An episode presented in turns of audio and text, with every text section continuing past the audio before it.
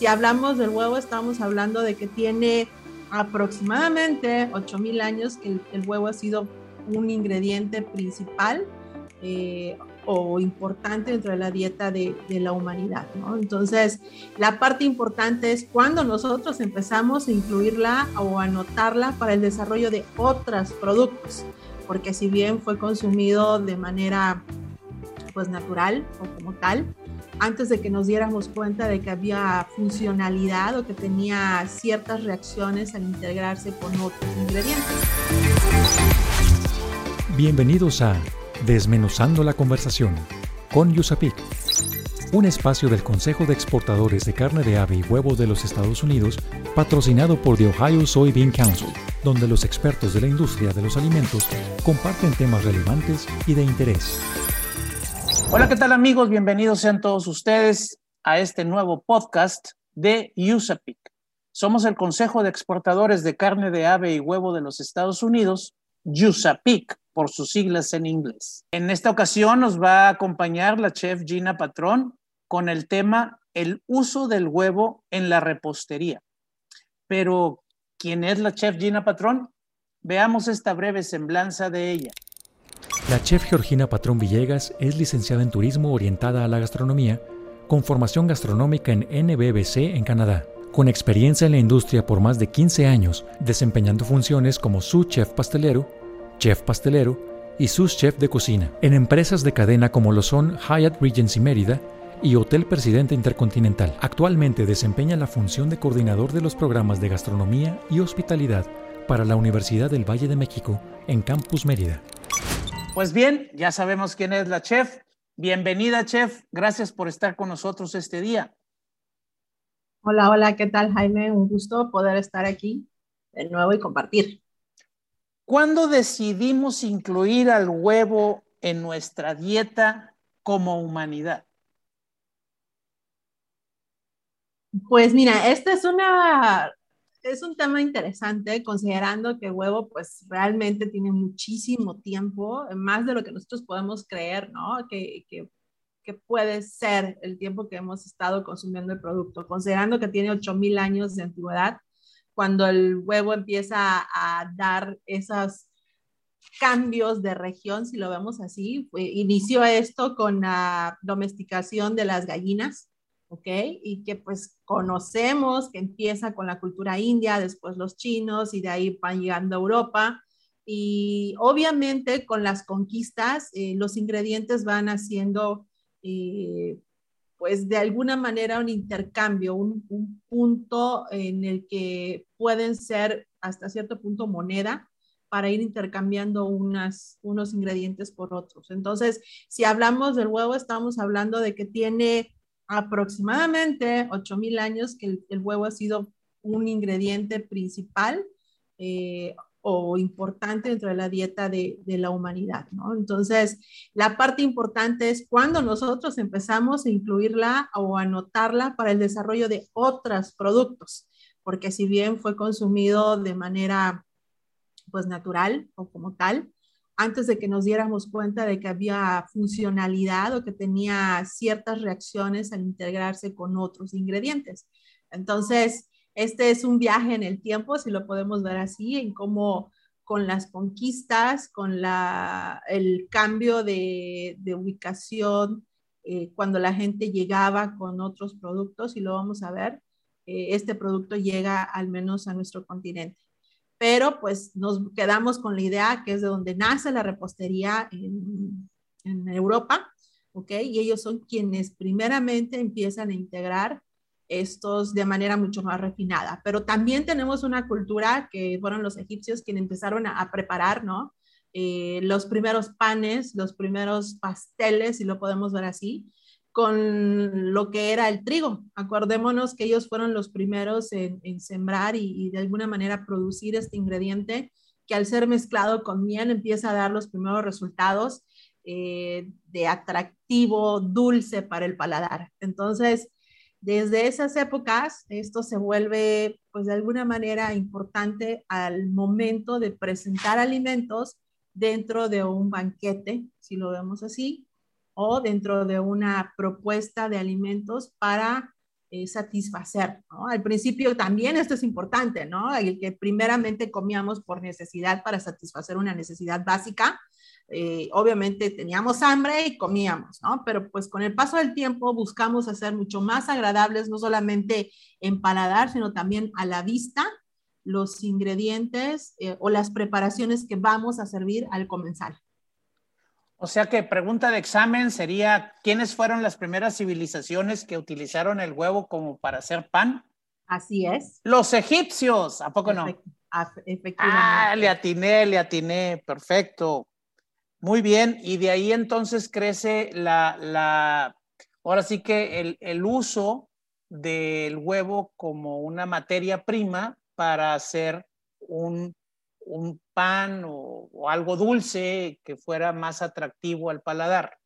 Así es. Consideremos que mucho tiempo atrás tampoco teníamos azúcar, ¿no? Teníamos endulzantes naturales, eh, o sea, que, que, eran totalmente, como vuelvo a mencionar, ¿no? La miel, que jugaba un papel importante para poder dar este tono a nuestro paladar, ya que la mayoría, obviamente, eran pues salados y, y había ciertas combinaciones. Y luego, chef, entonces, ¿Qué pasó con la panadería después de los egipcios? ¿Cuál es la historia?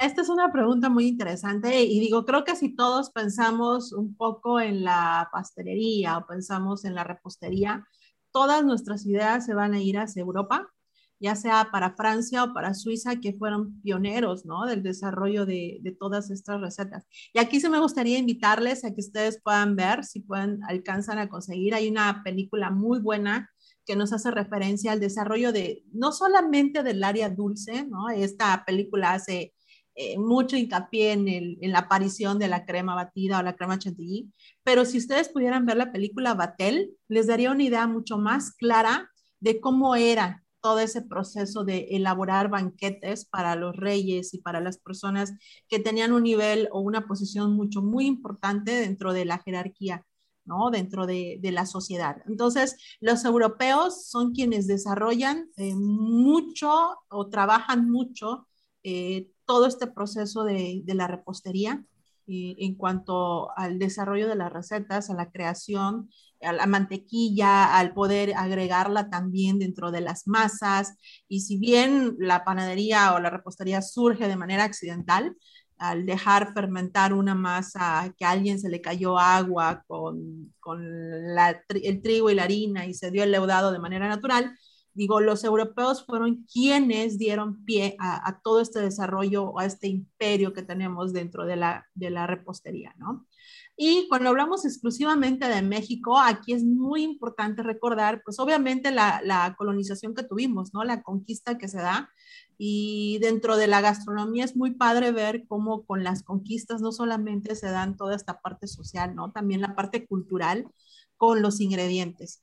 Obviamente con el paso del tiempo, eh, acordémonos que México se vuelve de alguna manera una extensión de, la corona en, nuestro continente. Entonces, en los conventos es donde nosotros recordamos también que se dan los dulces, porque acuérdense que venían eh, las hijas de estas personas importantes a México para vivir en los conventos como las monjas, con la misión que ellas tenían también de evangelizar y pues mucho de su tiempo ellas lo invertían desarrollando recetas o postres.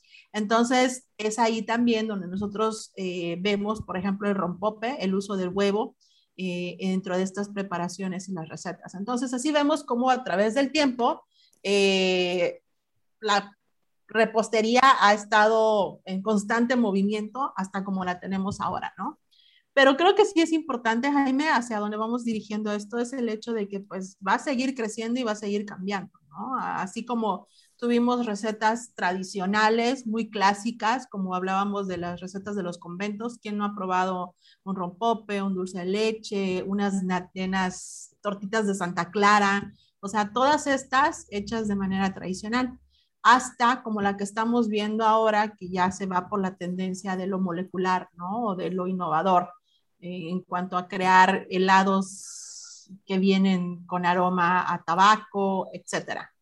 Pero pues esa es la repostería y eso es la manera en que ha evolucionado hasta nuestro tiempo. Oiga, qué interesante, chef. Entonces, a ver, platíqueme un poquito entonces. Para mí, la repostería son galletitas y pastelitos y, eso es todo o la repostería va más allá? Durante mucho tiempo, o sea, podemos definir como que la vieja escuela, ¿no? Toda esta tradición o toda esa formación que se trae europea, muy tradicional, que si bien ha marcado tendencia y se da eh, como base y como cimiento para muchas otras tendencias. Hablamos de repostería cuando hacemos referencia a todas estas pequeñas porciones o cualquier tipo de preparación que involucre eh, cierto proceso de elaboración que marque una presentación eh, importante, es decir, que tenga una apariencia estética agradable a la vista, ¿ok? Y que pues definitivamente se pueda servir como al final muchas veces de una comida. Entonces puede ser una galletita, puede ser una trufa, puede ser un, un petit four, que es una pequeña porción. Este es muy clásico, no sé si en algún momento lo han, lo han, se han enfrentado a una situación donde vamos a un evento y lo que nos sirven son canapés, ¿no? Entonces la versión salada es canapé, pero cuando hablamos de la versión dulce, hablamos de petit fours o pequeño primer tiempo, ¿no? Entonces, son esas pequeñas porciones, y así como nos puede tocar una tartaleta, nos puede tocar una trufa, nos puede tocar, ¿qué será? Eh, cualquier preparación pequeña que tenga una presentación estética agradable, porque si bien el hecho de que sea pequeña eh, quiere decir que tenemos una gran eh, oferta, ¿no? Es una gran propuesta no necesariamente que sea solamente dulce, sino que realmente tenga un impacto a la vista y en el paladar. Entonces, cuando hablamos de repostería, hablamos desde las pequeñas porciones hasta la elaboración de pasteles y pues algo que es muy importante dentro de la gastronomía, cuando nosotros vamos a un restaurante y pedimos un postre, es un postre al plato, ¿no? Que al final termina siendo toda una experiencia gastronómica. Y aquí sí está muy padre pensar que cuando hablamos de una experiencia gastronómica, no solamente hablamos en qué estamos viendo en el plato, ¿no? Porque también se, se logra esa experiencia a través del entorno, ¿vale? A, a, través de la música ambiental, a través de la conversación que se da. Entonces, todo juega un papel para poder tener una gran experiencia. Entonces, la repostería o la pastelería va desde una pequeña porción, una galleta que podamos comprar en el súper, en una de esas latas que, que, tenemos en la cocina y cuando tenemos antojo y vamos, hasta todo lo que implique confitería también es otra parte de la repostería que va con elaboración mucho más delicada y mucho más específica, ¿no? Y que va que si el fondant, que si el, el trampeado para las trufas. Entonces, son varias secciones que podemos hablar que implica el uso, eh, pues también de ingredientes específicos. Súper interesante. Y en algún momento, este, vamos, eh, eh, vaya, se involucra el huevo en este, en este proceso de, de las, de los postres, de la repostería. Y no me conteste ahorita, Vamos a un pequeño corte y ahorita regresamos y continuamos con, con esta conversación. Muchas gracias, Chef. En un momento regresamos para seguir desmenuzando la conversación con Yusapik. Síguenos en redes sociales como Yusapik Latam para que te enteres de nuestros eventos y las actividades que realizamos. Yusapik se escribe U-S-A-P-E-C. Yusapik Latam. Según el Compendio 2021 de la Unión Nacional de Avicultores, en 2020, la industria de huevo creció 2.5% gracias a su accesibilidad. En Desmenuzando la conversación con Yusapik, la información aporta valor. Mito. Una creencia popular es que las mujeres embarazadas o durante su periodo no les sale al hacer un merengue. No esponja el huevo. Continuamos con este interesante tema. Estamos desmenuzando la conversación con Yusapik.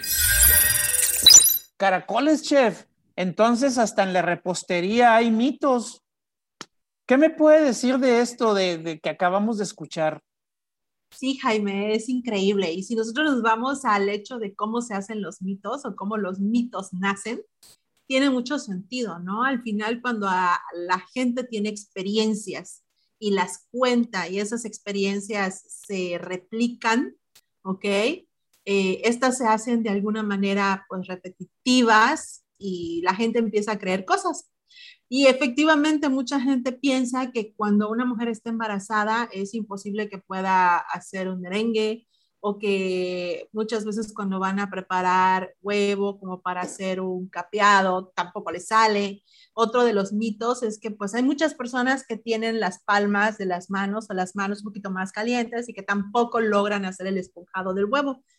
Pero pues son cosas que tenemos que cuidar, más que realmente esto suceda eh, hay aspectos que tenemos que cuidar y que muchas veces desconocemos que tienen un impacto al momento de desarrollar o de realizar nuestras preparaciones dentro de la cocina. Pero sí es importante que nosotros vayamos poniendo atención para que podamos tener buenos resultados. Entonces, ¿qué es lo que pasa ahí? O sea, ¿por qué sucedió?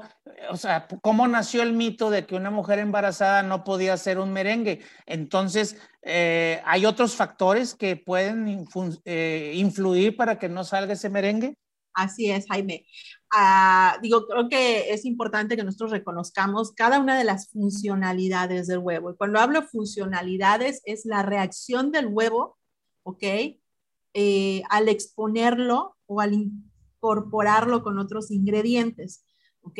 Entonces, todos los ingredientes tienen cierta naturaleza que tenemos que cuidar dentro de nuestras preparaciones. Un ejemplo muy grande es que muchas veces cuando nosotros hacemos la separación de las claras con las yemas y se nos separa o se nos vierte un poquito de la yema en la clara, esta va a hacer que el, el esponjado o la espuma se dé de manera óptima.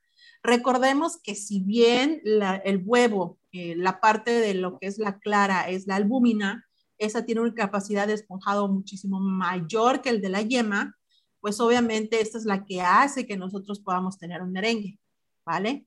Logrando una estabilidad cuando agregamos azúcar, ¿sí? Y otro, otra parte que es muy importante es que pues también tenemos que conocer la frescura del producto. Si tenemos un huevo que es por mucho tiempo lo hemos tenido ahí arrumbado o no lo hemos tenido en refrigeración, obviamente eh, la capacidad de esponje se pierde por la deshidratación que va teniendo el producto. O sea, puede ser que sí, puede ser que sí sea igual de nutritivo, pero no tiene la misma funcionalidad, un huevo viejo. Efectivamente. Entonces, ahora, si nos vamos del lado de la yema, recordemos que la yema tiene un ingrediente que es muy importante, que es la lecitina. Y la lecitina también eh, juega el papel de la emulsión, pero también tiene un porcentaje de grasa. Entonces, cuando yo voy a hacer un merengue, tengo que cuidar que la yema no se mezcle con la clara para que la clara pueda tener el esponje correcto, ya que la yema al aportar grasa va a minimizar que el esponje se dé de manera correcta. ¿Tiene sentido? ¿No? Claro, claro. Entonces, mucha gente que no mezcló, que no separó bien la clara de la yema y que pues estaba embarazada en esa situación, pues no le salió el merengue. Otra cosa que es importante, creo que también es el hecho de, conocer las temperaturas. Eh, al menos en los merengues, eh, si bien es más fácil separar una clara de una yema mientras esté fría, mientras esté fría la clara, la capacidad de la, o la elasticidad que se va a lograr en el producto para elaboración de un merengue eh, merma, ¿ok? Necesito tener, mientras más a temperatura ambiente la clara, mayor elasticidad o mayor volumen va a lograr. Wow, qué interesante, chef. Bueno, pero entonces eso me lleva a otra pregunta. ¿Dónde radica la importancia del huevo en la repostería?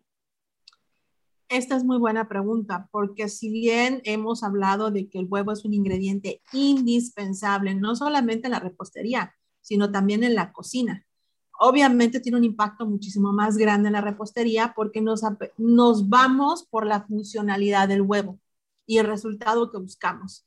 Si bien buscamos a esponjas, buscamos aire, buscamos coagulación, buscamos volumen en, dentro de la repostería, ejemplo, un batido ligero, que serían todos estos bizcochos, todos hemos comido un panecito airado pero suavecito, un, este, un chifón, o un pastel panqué, ¿ok? O un panqué que son los batidos pesados. Todos y cada uno de ellos llevan huevo. Obviamente las formulaciones son diferentes.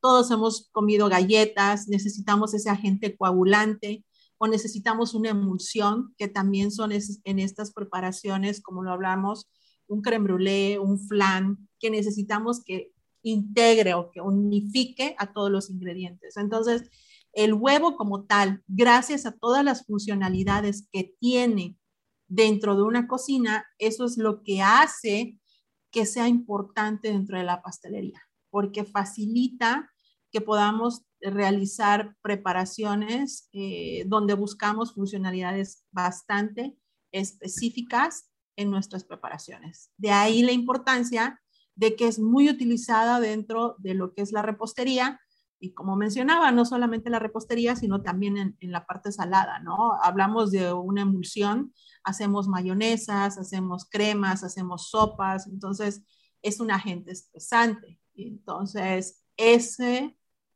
hace que el producto sea indispensable para cada una de nuestras preparaciones. Ok, y, y, eso me lleva a la siguiente pregunta.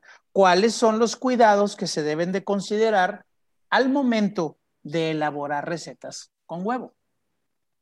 Esta pregunta, eh, digo, me voy más por la respuesta. Creo que sí es importante que pongamos atención, ¿no? Dentro de la industria gastronómica, eh, los establecimientos tienen un compromiso. Digo, si estamos en casa, también hay un compromiso hacia con la familia, ¿no? El poder darles no solamente en calidad, sino alimento seguro para evitar tener como un impacto negativo en, el, después del consumo, ¿no? Recordemos que el huevo eh, por sí, de por sí trae un riesgo que es la salmonela. ¿ok? Entonces es muy importante que durante todo el momento que nosotros consideremos que vamos a manipular huevo, es el hecho de poder hacerlo eh, de la manera correcta, ¿no? Desde el momento que lo adquirimos, obviamente no exponerlo a temperaturas extremas, ¿ok? necesitamos meterlo a refrigerar. Esto es importante también para poder mantenerlo, el que esté fresco, para poder tener uno, no solamente el resultado adecuado, sino la garantía de que el alimento que vamos a utilizar o que vamos a preparar sea eh, un buen eh, alimento a servir, ¿ok? Eh, otro de los cuidados que tenemos que tener es el lavado, porque pues muchas veces pensamos que nada más llegamos, acomodamos y ya, no, tenemos que lavar, tenemos que desinfectar pero también para el lavado hay todo un protocolo, ¿no? Al final no podemos sumergir el huevo en, el, en agua, tenemos que lavar con jabón este, de grado alimenticio, porque pues sabemos que el cascarón también tiene como poros que puede hacer que absorba el huevo cierto sabor, cierto aroma. Y también cambiar o alterarle las, las propiedades tanto organolépticas del alimento o también la funcionalidad.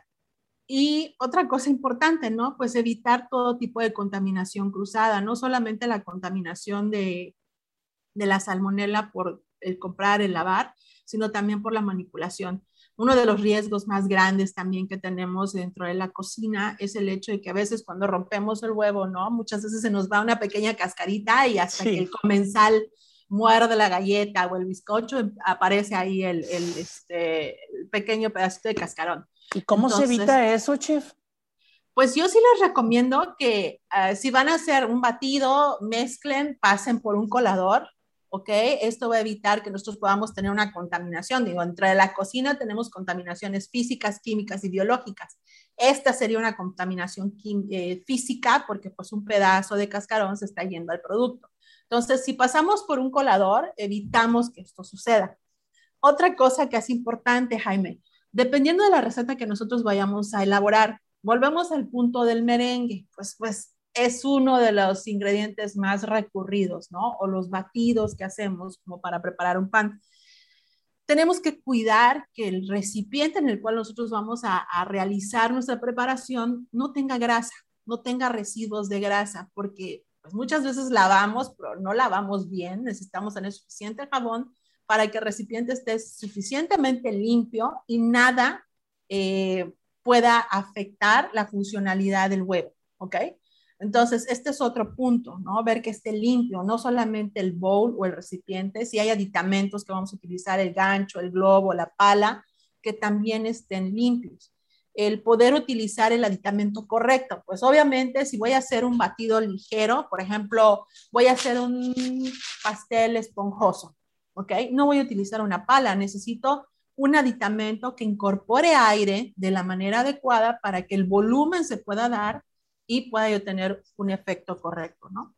Eh, también es importante considerar pues realmente dentro de todo esto de las preparaciones, que hay elementos que no ayudan a la funcionalidad del huevo. Un ejemplo muy claro, muchas veces intentamos hacer merengue en plástico. El plástico no es el mejor elemento para poder hacer un merengue.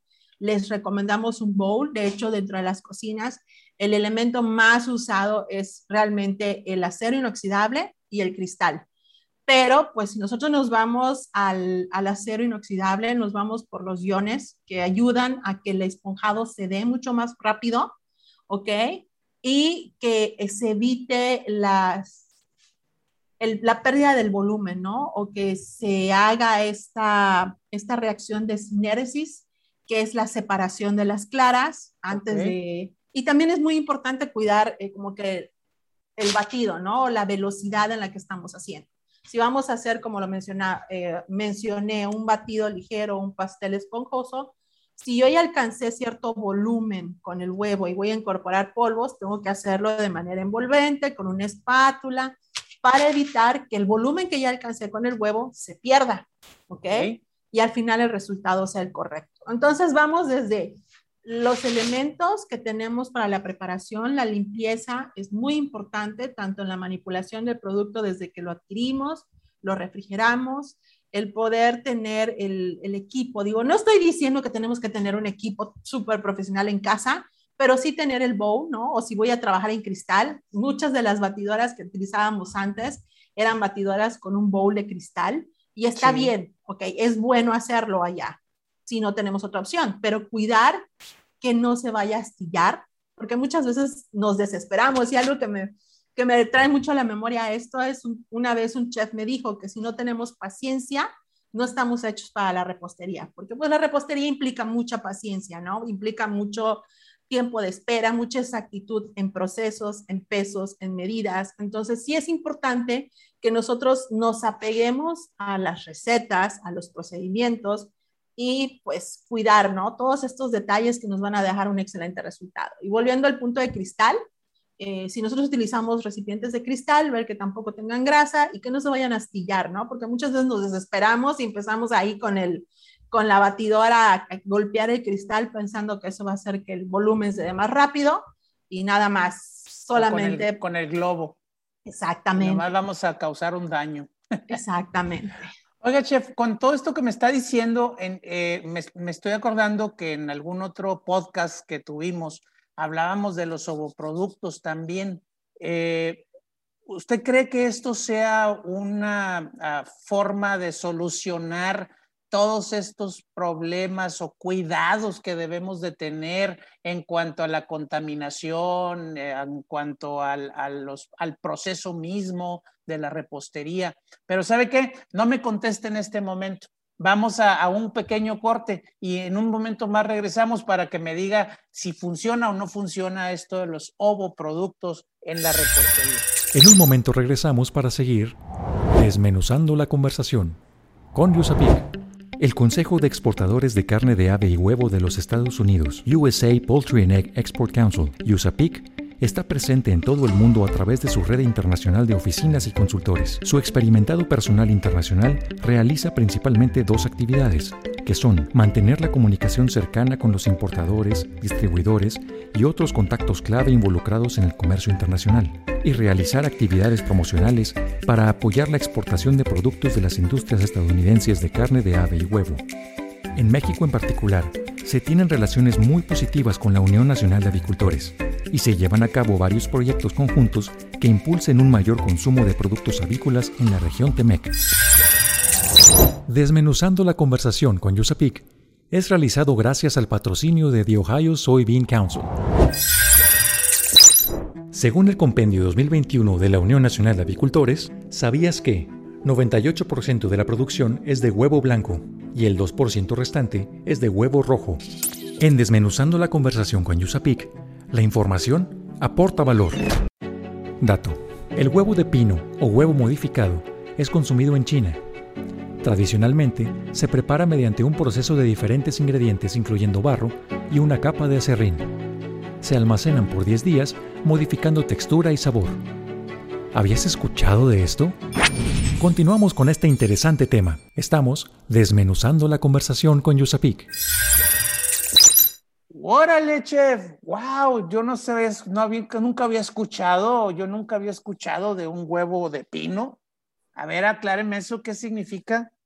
Sí, Jaime. Fíjese que, eh, bueno, en toda la gastronomía siempre hemos tenido situaciones donde, pues, pudiera ser que vamos en contra, ¿no? De lo que realmente marcan los lineamientos y conozcamos que, pues, esto es una tradición la cultura china o la cultura asiática como tal tiene, está llena de tradiciones, ¿no? Y si bien podemos ver este dato como algo curioso, es muy importante mencionar, pues que obviamente con todo el conocimiento que tenemos en la actualidad no podemos arriesgarnos, ¿no? A, a este, a pues a desobedecer ciertos lineamientos, ¿no? En el caso de, pues si estamos hablando de la importancia de, que el producto que vamos a elaborar tenga la inocuidad adecuada, desde la transportación, refrigeración del huevo, eh, sabemos que tenemos que apegarnos a ellos por cuidado propio a nuestra salud, ¿no? Y la salud de la gente que nos está rodeando. Entonces, si bien conocimos este dato curioso, es muy importante que nosotros nos apeguemos a cocinar el huevo, a poder tener productos que realmente garanticen que eh, vamos a tener tanto el aprovechamiento nutrimental, si lo vemos desde ese aspecto, que como hemos hablado previamente, para poder realmente asimilar los nutrientes que pueda traer el huevo a nuestro organismo, tiene que estar cocido. Eh, también es importante que pues, podamos evitar a toda costa la salmonela en, en nuestra en nuestro proceso de elaboración, ¿no? Y para esto también, digo, creo que es importante, conozcamos lineamientos. Hay uno que es muy importante, al menos para nosotros, que si bien no es ley, no sé si han escuchado del distintivo H, que también nos marca muy detalladamente la manera correcta. Y, y todo lo que sea a favor de nuestra salud es a lo que tenemos que apegarnos.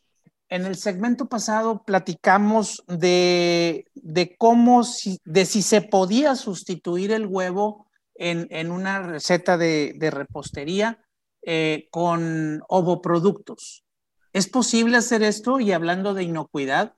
Fíjate que en realidad creo que con estos tiempos que estamos viviendo no podemos como que quedarnos atrás, ¿no? En, en el avance, en la innovación. Y pues vamos, creo que todos vamos contra reloj cuando queremos eficientar tiempos, eficientar también eh, pues procesos. Y hablando desde una casa hasta la industria, el hecho de poder utilizar productos que al final son derivados de huevo, que tienen la misma funcionalidad más. Si tú consideras todas las ventajas del uso, tal cual como lo dijiste, ¿no? El poder asegurar la inocuidad de un alimento durante la preparación, es totalmente viable y aplaudible. De hecho, invitamos a la gente que pueda hacer uso de los productos dentro de sus recetas para que pueda, pues, uno, probar y ver que, que la funcionalidad es la misma. Dos, la facilidad con la que van a poder hacer la, las recetas, hablando en cuanto a limpieza, el almacenaje, la manipulación de la misma y pues más que nada la seguridad, ¿no? De que lo que están comiendo, eh, pues le va a garantizar seguridad alimentaria. ¿Y, en, qué, en qué recetas de pastelería se puede usar? O sea, ¿qué, qué puedo usar como producto? ¿Qué puedo usar? Vaya, ¿qué producto final puedo sacar? El que quieras, Jaime.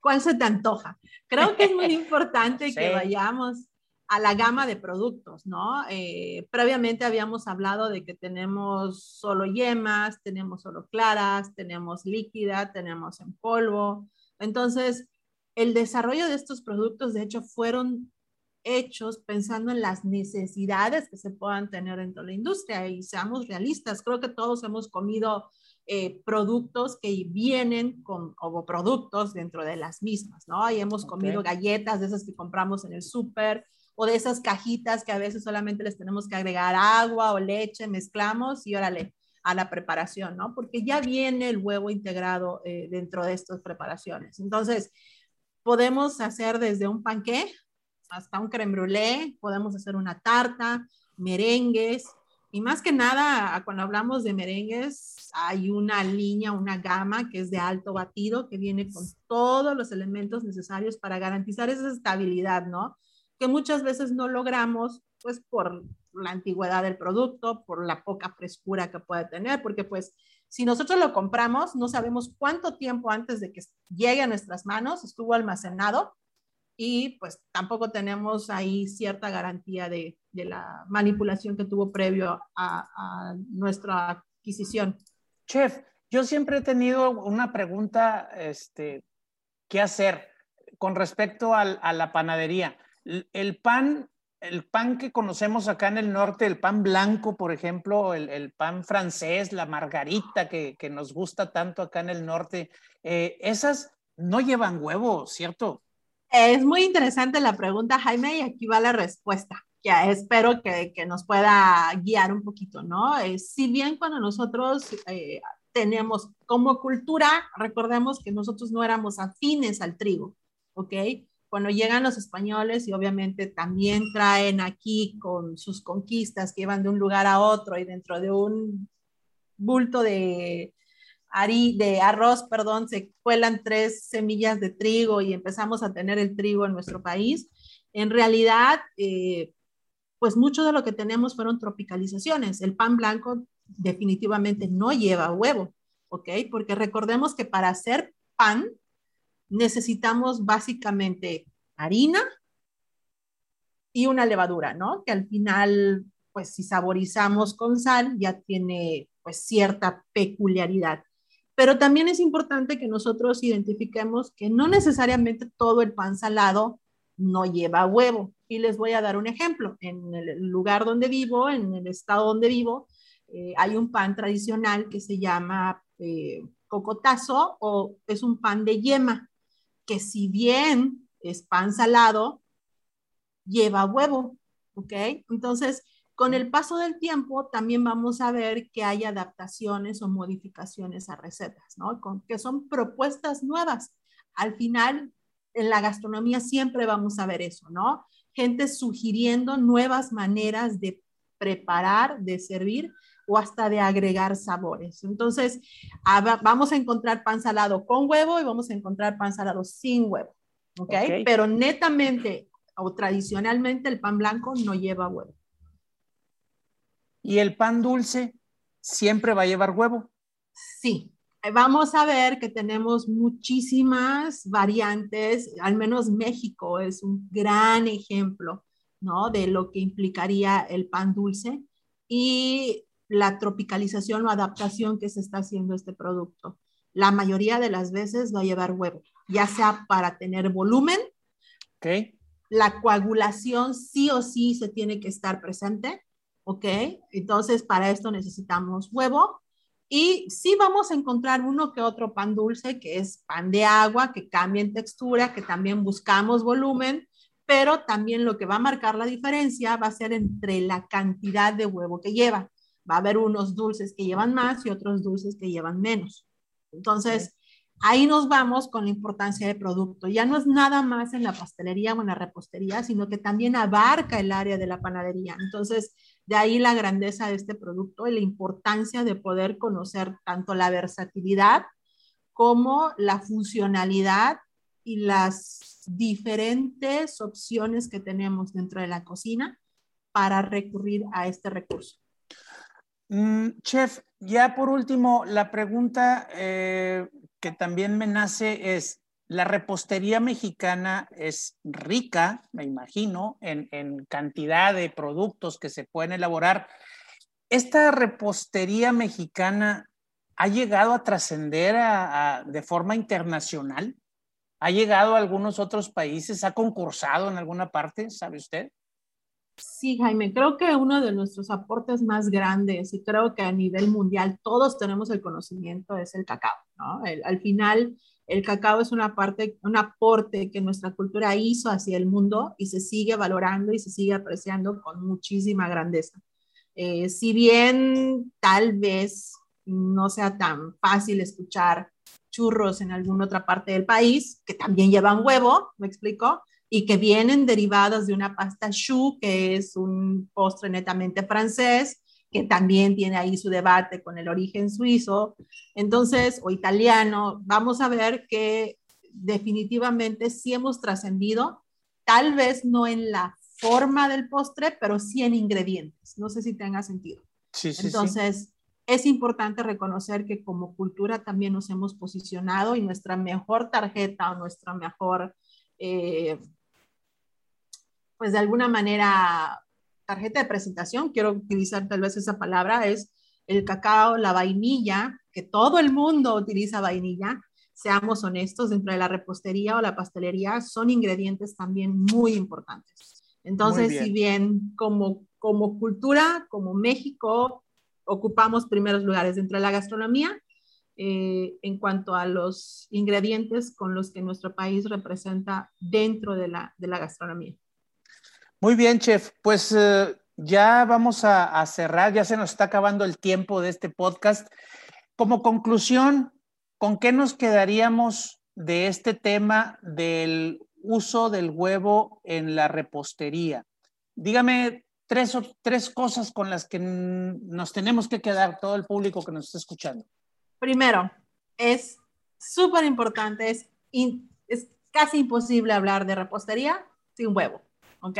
okay. Eh, a menos que tengamos una dieta que marque otra cosa, ¿no? Que sea una tendencia, como lo que es el veganismo vegetarianismo. Pero aún dentro del vegetarianismo hay una parte del vegetarianismo que también cree en el consumo del huevo. ¿ok?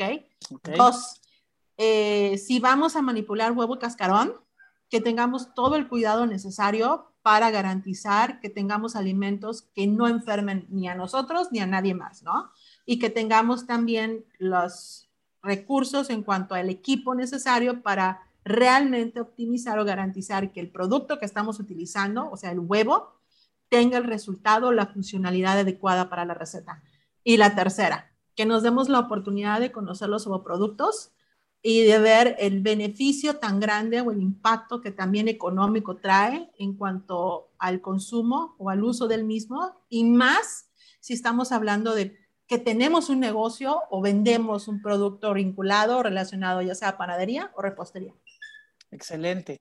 Pues nos queda claro. Muchísimas gracias, chef, por habernos acompañado este, este día y, y, con todos estos consejos que nos ha dado para eh, la repostería, para el uso del huevo en la repostería.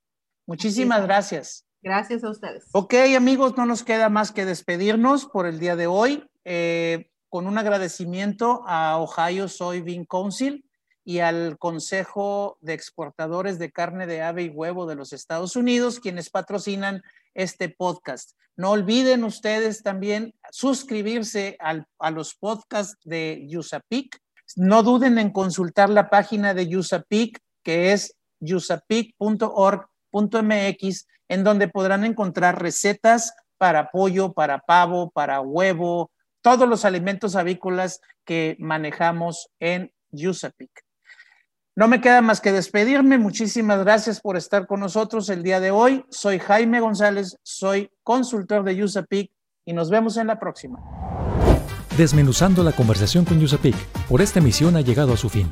Te invitamos a que te suscribas a nuestro podcast, comenta lo que más te gustó en este capítulo y deja tus dudas para nuestros expertos. Estaremos atentos a resolverlas.